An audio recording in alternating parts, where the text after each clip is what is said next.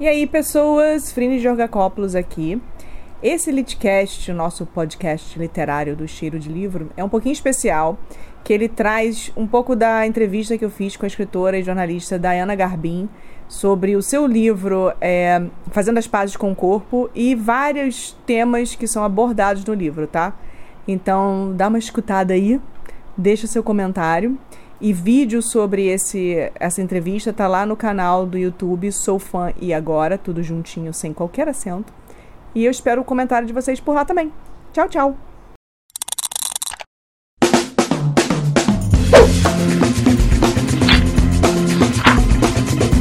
Oi, pessoas! Prime Jornacópolis aqui. Eu tô aqui com a maravilhosa Diana Garbin, pessoas. Palmas pra Diana Garbin, bate palma aí, casa que tá... Ela é autora deste livro maravilhoso aqui.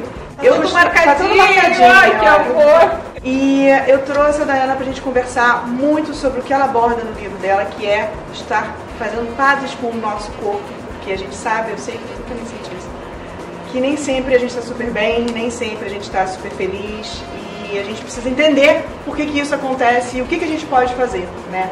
E aí você está em casa se perguntando também o que, que isso tem a ver com ser fã, Frinha. Não só, eu sou mega fã da Diana, mas, mas também acho que a gente tem que ser fã da gente mesmo. Porque o que a gente gosta diz muito sobre quem a gente é e sobre quem a gente quer ser. E a gente tem que gostar do, da nossa própria pele. Então a gente vai conversar bastante sobre isso. Então, vem com a gente. Eu conheci o seu trabalho pelo, por meio da editora que me mandou o seu livro. E assim, eu nunca fui de ler livros sobre corpo no sentido de ou de dieta, ou de fazer as pazes, no caso, porque me mandaram falaram assim, Frine, não é sobre dieta. E aí eu falei, ah não, tá bom, porque você já fica meio Você assim. sabe que você não ia querer ler. É, eu falei, por que você está me mandando um livro sobre dieta? Isso é uma indireta, sabe? É. E eu fiquei assim, mas eu deveria ficar chateada? Sabe, a gente se Muitas pessoas muito, né? dizem, ah, eu não comprei o seu livro quando eu vi na livraria porque eu achei que era mais um livro para dizer emagreça 10 quilos e faça as pazes com o seu corpo. É. E aí eu falo, é exatamente o contrário de tudo isso. É a contramão do que quase tudo que a gente ouve dizer que é saudável, que é fitness, que é o lifestyle, que é o hashtag sou saudável. Uhum. E na verdade é o contrário. É para mostrar que às vezes quando a gente acha que está super saudável, é, super magra, com o corpo super bonito, é quando você pode estar tá no momento mais doente da uhum. sua vida. Né? E eu estou me referindo aqui aos transtornos alimentares. Ele é um livro sobre transtornos alimentares, mas não só. Ele é um livro, como você disse no começo do vídeo, para a gente entender que, cara, se a gente não aprender a gostar da gente, a ser fã de nós mesmas, é, é esse corpo que a gente tem e, e, a gente precisa ter orgulho dele e, e, ser feliz com ele e parar de querer se encaixar e se comparar e achar que a felicidade vai vir com 10, 20, 30 quilos a menos, porque não vem. Então essa é a, é a mensagem. E eu já falei quase tudo. uma coisa que eu achei bacana aqui, gente, é o seguinte, e é uma coisa que a gente conversa muito, a gente está falando sobre isso antes de começar a gravar também, é, é muito fácil, assim, olhar pra Diana e falar assim, ah tá, é muito fácil ser feliz no seu corpo porque você é linda, Barbie que saiu da caixa.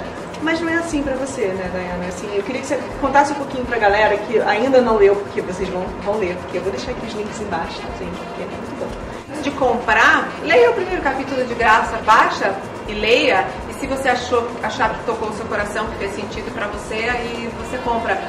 Mas, Frine, isso que você comenta de é, as pessoas acharem que. Ah, mas para ela é fácil fazer as pazes com o corpo. É a coisa que eu escuto desde os 12 anos, quando começou o meu transtorno alimentar. Eu realmente nunca. Esse é o maior peso da minha vida. Hoje eu peso 70 quilos e eu, eu, na verdade, no auge do meu transtorno alimentar, eu pesava 13 quilos a menos. É muita dor no coração que eu conto para as pessoas que no momento da minha vida que eu estava me sentindo mais bonita com o meu corpo, era o momento da minha vida que eu estava no auge do meu transtorno alimentar, usando métodos compensatórios horrorosos, machucando o meu corpo, comendo pouquíssimo, tomando três anfetaminas por dia, diurético laxante, numa vida miserável. É assim, manter aquele corpo que eu achava que seria é, a receita do meu sucesso e da minha felicidade, da minha alegria, era fruto do maior sofrimento que eu já vivi, porque era um inferno a minha relação com a alimentação e com o corpo. Uhum. Sabe? Eu, eu me entupia de remédio para tentar não comer, Porque por muitos e muitos anos, e graças a Deus isso não aconteceu, eu desejei ter anorexia, eu me, achava, eu me achava fracassada por não conseguir parar de comer totalmente. Uhum. Né? Então você veja como eu estava doente, desejando ter uma doença terrível que leva à morte, claro que não, mas quando você está completamente aprisionada nesse. É porque é um desejo obsessivo pela magreza. E é a magreza que nunca chega. Porque, veja, hoje eu estou no meu peso normal, IMC normal, 13 quilos a menos, era bem seca. E eu ainda achava que tinha que perder mais no mínimo 10 quilos. O meu sonho sempre foi pesar 40 e poucos quilos. Gente, o que, é o número, o né? O que é o número? É muito doentio, é muito obsessivo. E eu tinha certeza que eu só teria sucesso pessoal e profissional e, e, e seria feliz no dia que eu baixasse de 50 quilos pelo menos. Tem cabimento, porque tudo que eu realizei na minha vida, a alegria de ter lançado o livro, de ter lançado meu canal na internet, eu vejo, meu site, tudo isso aconteceu muito distante desse peso, que na verdade, como você disse, é um número, gente. Mas esses números fazem muitas meninas e mulheres desenvolverem uma relação muito doentia com a alimentação e com o corpo. E isso não depende de se os outros acham você bonita, feia, gorda ou magra. Os transtornos alimentares e as doenças mentais, porque eu não estou falando. Normalmente o transtorno alimentar ele vem junto com depressão, com ansiedade, com síndrome do pânico, com transtornos de personalidade, com muitas outras doenças. Uhum. É, gente, isso não tem cor, não tem raça, não tem padrão de beleza, não tem classe social. E não é vergonha para ninguém. E não é vergonha, eu sempre falo, não é vergonha ter uma doença mental. Porque quando a gente quebra a perna, a gente não fica com vergonha de ir no médico. Sim. E quando a gente está com uma dor psicológica e emocional que causa um sofrimento gigantesco, você tem vergonha de procurar ajuda. A gente só consegue buscar ajuda quando a gente aprende a acolher que nós somos humanos, que nós vamos sofrer e que a gente precisa buscar ajuda, porque se a gente continuar se envergonhando e, e, se afundando dentro de casa, aí o caminho é a depressão gravíssima, muitas vezes a morte. Isso é muito mais sério do que a gente pensa.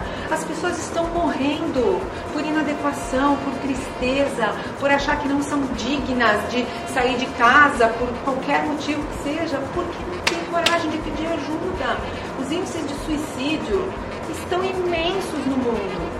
E isso eu falo muito também, pessoas, assim, não é só, por exemplo, a gente pode estar tá passando por isso, tá é, com uma situação de não estar tá legal na própria pele, ou tá com uma situação de, poxa, eu, eu tô ansiosa, eu tô preocupada, eu tô... e não é o nervosismo do dia a dia, a ansiedade do dia a dia, não, é ansiedade é. mesmo. Mas às vezes a gente não está passando por nada disso, a gente está bem, só que a gente é cercado por várias pessoas diferentes. Então, uhum. isso eu acho que é importante a gente sempre pensar, parar para pensar e, e conversar sobre, porque pode ser uma coisa que você pode ser a pessoa que pode a, a, né, dar a mão para uma outra pessoa que está passando por isso e falar, não, olha só, não é vergonha você pedir uma ajuda, não é vergonha nenhuma você, sabe, eu, eu te levo, eu, te, eu procuro, eu, eu pesquiso para você nomes se você quiser, para você é. ficar mais tranquilo. Então, assim, a gente também pode fazer uma diferença, não quer dizer só, só pessoas que estão passando por isso. por isso. A gente pode ajudar pessoas também que estão passando por isso. A última coisa que ela precisa é de julgamento e de dizer, ah, isso é frescura, a depressão é frescura, levanta da cama aí, fica não, feliz. Você, quer emagrecer, fecha a boca. Fecha a boca. Fecha a boca, é sempre isso, né? É. Se fosse isso, se fosse tão fácil, por que nós estaríamos vivendo a maior epidemia de obesidade de todos os tempos na história da humanidade? Se dieta restritiva adiantasse, se remédio para emagrecer adiantasse, se preconceito adiantasse, se mandar a pessoa que está acima do peso simplesmente fechar a boca adiantasse, a gente não estaria vivendo a maior epidemia de obesidade do mundo e de transtornos alimentares. Uma coisa que eu luto muito no meu trabalho, apesar de eu sei que eu não sou obesa, eu tenho o privilégio de nunca ter realmente, o meu problema sempre foi mental, emocional, nunca foi físico de verdade, e eu sei que isso é um privilégio, mas se eu sei o sofrimento que essa coisa só mental me trouxe, eu, eu consigo imaginar o sofrimento de uma pessoa que de fato está numa obesidade ou numa compulsão. Então eu luto muito pelo fim desse preconceito com quem está acima do peso. Porque é muito doloroso alguém olhar na sua cara e dizer, ai como você tá gorda, fecha a boca, deixa de ser preguiçosa. Gente, isso é uma facada no coração da pessoa. Eu já ouvi relatos de pessoas que são gordas, que até. Isso é muito importante falar também, gente. A gente fala, toda vez que eu falo que alguém é gordo, parece que é um, um insulto. Não, e não é não um é, a xingamento, gente não gente, pode, é. falar, não é um xingamento, falar. "Ah, É igual fulano magro. gorda", É, igual magro. é- Alto e baixo. te- não É te uma define, é uma é. descrição, sabe? É um adjetivo. Então, assim, é, é importante a gente também desmitificar isso. E não falar do tipo, ah, vou, vou- hoje vou comer McDonald's vou colocar um hashtag. Ah, gente, vai gordinha. É. Não, cara, sabe? Isso é muito errado. E eu já ouvi de uma amiga minha que é gorda, ela falou assim, não, eu, eu tento não comer em público, no lanchonete, quero e tal, porque toda vez que eu tô comendo, as pessoas estão prestando atenção no que eu tô comendo. É. Então, porque assim, se ela come uma salada, é porque ela tá de dieta, é porque ela tá gorda. Se ela come um McDonald's, é porque é por isso que ela tá gorda. É. Ela não pode simplesmente sentar e comer. Se você come compulsivamente, você até passa a ter uma relação muito sofrida com a comida. Muito, porque não é prazer. Não. Compulsão alimentar não é prazer. Você nem está nem tá deliciando, você não está sentindo sabor. Não. Você está enfiando para dentro, você É. está enchendo um vazio. É E que nunca vai ser preenchido. Nunca, vai nunca. ser. E ao mesmo tempo tem o outro lado, que é o, é o fitness demais, Uhum. que você. A comida vira ser. É quase um, um- Religião. um médio, é, é- é quase remédio. Olha do tipo, não, porque olha só, meu prato tem dois tipos de raiz, é, três tipos de vegetais, tem. tem- Não, gente, é comida. É uma salada legal, é uma carne bacana, se você for carnívora, não for vegetariana ou vegana. É uma comida que te dê prazer.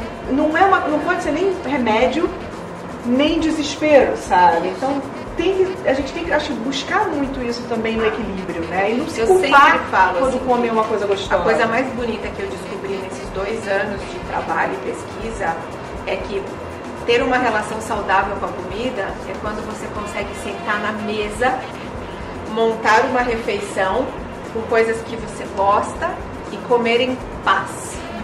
Sem contar quantas calorias tem ali, sem pensar eu não deveria estar fazendo isso, sem pensar depois eu pago na academia, sem pensar que é errado.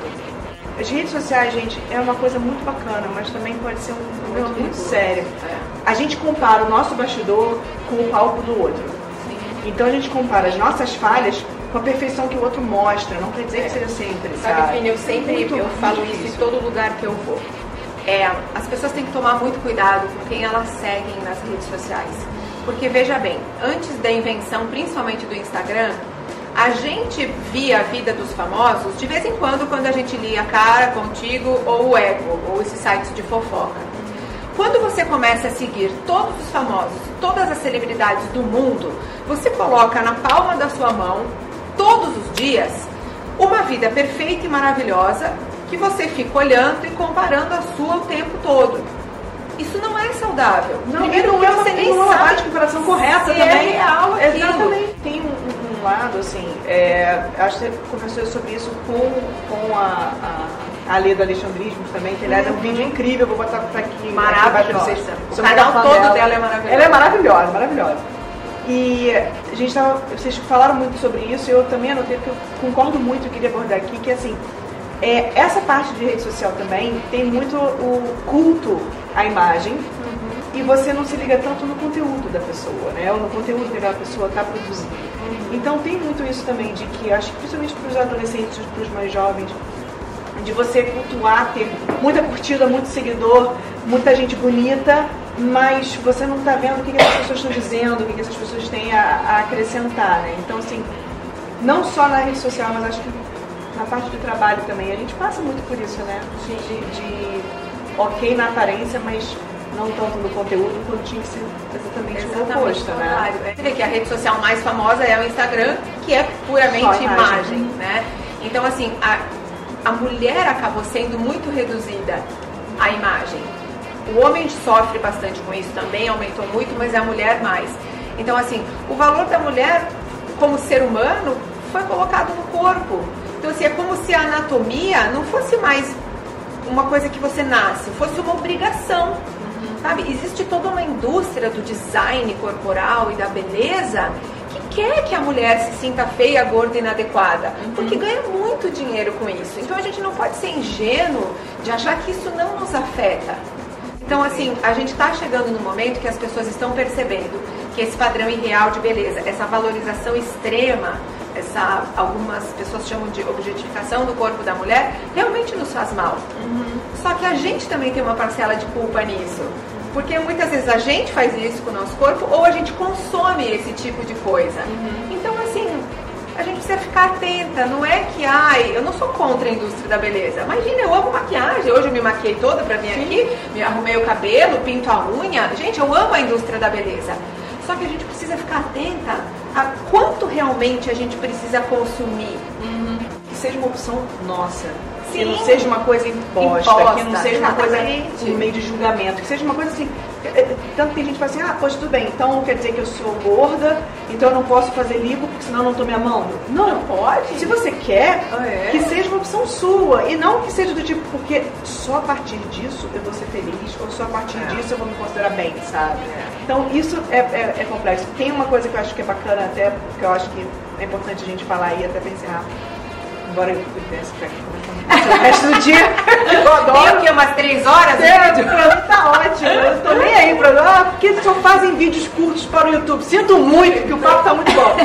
Eu fui num, num lançamento seu, é, que foi até da Sophie, uhum. sobre o peso das dietas, que também é outro livro incrível, incrível. que eu vou colocar aqui embaixo para vocês. Isso eu estava lá e a gente conversou sobre essa é, totalmente contra dietas restritivas, assim, você entender o seu corpo e tudo mais. E uma coisa que eu achei muito legal, e acho que tem tudo a ver com o que está acontecendo aqui, tinham meninas dentro desse lançamento, jovens, lindas, que eu olhei e que ao mesmo tempo, conforme você foi falando e contando um pouco da sua história, eu fui falando que assim, quanto mais a gente trava algumas coisas, pior é pra gente, elas se emocionaram muito. É muito poderoso, gente. Isso assim, eu te digo porque eu, eu já, assim, também parece ridículo falar, ah, eu fui julgada. Não sou modelo, não sou magra, não. Toda mulher é julgada pelo corpo. Mas a gente é muito julgada pelo corpo. E assim, quando a gente vê uma mulher como a Dayana, que é muito bonita, fala do tipo assim, eu tô exatamente contigo, eu entendo o que você passou, Sim. eu passo por coisa similar e eu não te julgo por isso, é muito poderoso. É interessante isso. Muito. Que, que bom que você percebeu isso, assim, porque até hoje não teve um lugar que eu fui falar que pelo menos duas ou três meninas na plateia começassem a chorar. Porque é uma dor que só quem passa, sabe? E é uma dor de inadequação. É, não importa quantos quilos a pessoa pesa, ela é, 30 ou 160. Ela se sente, quando a pessoa fica doente por causa disso, ela se sente inadequada a ponto de não querer sair de casa, porque ela acha que ela não tem a aparência adequada e que ela vai ser julgada e com medo do, ai, os outros vão perceber que eu engordei e vão ver como eu sou fraca e fracassada. Na verdade é porque ela tem esse sentimento dentro dela. E eu sei, gente, eu deixei de sair de casa muitas vezes por vergonha do meu corpo. Você falou de lipoaspiração? Eu fiz três lipoaspirações já. Eu fiz lipoaspiração com 20, depois com 22 e a outra 3 anos. E eu sempre achei que depois da lipo, finalmente a minha vida ia mudar. E assim, 13, eu fiz empréstimo no banco, eu não tinha dinheiro, eu fiquei devendo um cheque especial para pagar a lipoaspiração. Por isso que eu falo, né, dessa coisa da indústria da beleza, da gente gastar dinheiro com beleza, cara, eu me endividei para tentar ser mais magra. Eu falava para minha mãe, quando a minha mãe via tomando remédios e fazendo. Ela falava, Daiana, o que você está fazendo? Eu dizia, mãe, isso é horrível que eu vou falar agora, pelo amor de Deus, e eu, eu não penso mais isso, mas naquela época que eu estava doente eu pensava. Eu dizia, mãe, eu prefiro morrer do que ser gorda. É e muitas mulheres assim. me escrevem isso todos os dias. Esta sociedade pressiona tanto a mulher a ser magra e bonita que nós estamos adoecendo por causa disso. Como você falou, não é só modelo, não é só atriz. Todas as mulheres são julgadas e já se sentiram rejeitadas e a gente fica tentando se encaixar, tentando pertencer, tentando. Só que não vai ser por meio do emagrecimento, vai ser por meio da construção da nossa autoconfiança eu sei que é uma exposição muito grande que eu faço, contar tudo isso. Eu chorei litros escrevendo esse livro. Eu chorei litros lendo. É. Lendo, muitos litros lendo. Quando chegou na hora de entregar o manuscrito para a editora, eu falei pro meu marido, eu vou desistir. Eu não vou conseguir. Eu não quero que as pessoas saibam de tudo isso, eu não vou aguentar. E aí a gente conversou muito e a gente chegou à conclusão de que se eu quisesse realmente ajudar alguém e que a gente pudesse começar a entender o que está acontecendo, eu teria que falar para tocar o coração das mulheres. Então é isso que eu penso. Não é com orgulho que eu conto tudo isso que eu fiz aqui. Tanto que sempre que me convidam para uma entrevista eu penso em não ir.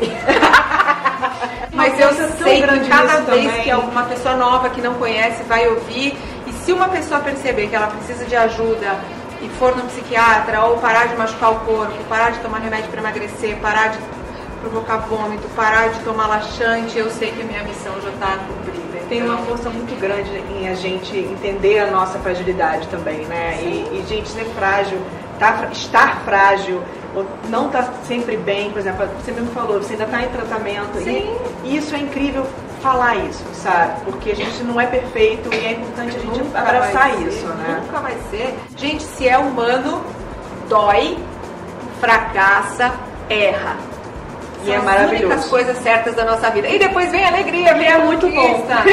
então é isso, gente. Muito obrigada, eu amei. Ai, muito obrigada. é Por isso que eu sou fã dela, vocês estão entendendo, pessoas. Vou colocar os links todos aqui embaixo. Deixa seu comentário. Segue a Dayana também na, no canal dela, que é o Eu Vejo. Eu Vejo. vejo também vou colocar o link aqui embaixo. E a gente se vê no próximo vídeo. Obrigada.